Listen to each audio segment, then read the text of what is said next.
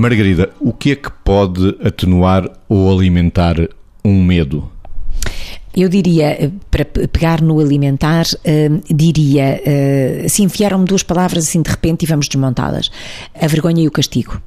Ou seja, se a pessoa de facto, e agora passo para o atenuar, vou, vou fazendo aqui a dialética entre estes dois, que é se a pessoa de facto não tiver vergonha daquilo que sente e conseguir, através dessa não vergonha, pedir ajuda e pôr em perspectiva a sua história, chegar aos fatores que contribuíram para que isto se instalasse e, portanto, depois podemos falar disto noutra altura, a pedir ajuda para atenuar estes sintomas e, e potencialmente resolvê-los, tudo isto pode efetivamente atenuar. O que é que pode claramente agravar?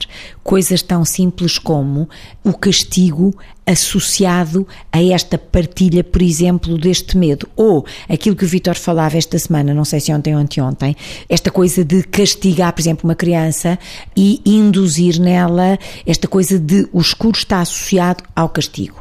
Portanto, eh, também é outra coisa que pode claramente eh, agudizar, digamos assim, ou fazer crescer ou fazer instalar este tipo de quadro. Agora, também há outras circunstâncias, para além daquelas coisas que estão na causa, digamos assim, que podem ser eh, relevantes. Imagine sustos que são pregados intencionalmente por outros às pessoas que estão vulnerabilizadas por algum tipo de razão. Agora, basicamente, assim, em termos de resumo, e punha aqui a, a este diálogo entre o castigo e a vergonha. O castigo e a vergonha só claramente, e a vergonha de falar e de partilhar e de comentar, é que claramente podem uh, potenciar a instalação e a perpetuação deste medo. O que é que pode atenuar ou aumentar o medo, Vítor?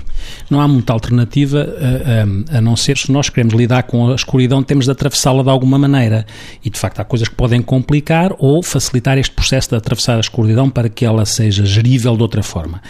Em termos práticos, há coisas muito simples. Nós sabemos que eh, contar uma história complicada antes de ir para a cama, ou ver um filme complicado em cima da hora de ir para a cama, são tudo coisas que podem, obviamente, potenciar o medo. Coisas até mais prosaicas, muitas vezes, que é se o quarto está todo desarrumado e quando há mais escuridão, um quarto desarrumado cria sombras, cria inquietação do que é que aquilo representa, ou pode cair alguma coisa porque o quarto está desarrumado e esses barulhos que se ouvem podem ativar o medo ligado à, àquilo que é estar em escuridão. E isto são coisas aparentemente muito simples, que é como é que se prepara alguém para ir para a cama uh, com antecedência e de forma a ser um processo calmo e sereno, como é que histórias é que se contam, que filmes é que se veem, que problemas ou não problemas é que se vão resolver àquela hora, porque são tudo coisas que a pessoa leva na sua cabeça e se tem medo, vai com certeza ligar no escuro, fica muito mais inseguro, porque tudo fica fora de controle. E estes aspectos, até as paredes, como é que estão, que fotografias é que estão lá? Estão lá fotografias ou imagens que são imagens securizantes, ou estão lá imagens que são imagens que para a criança que até nunca disse, mas podem ser fantasmagóricas.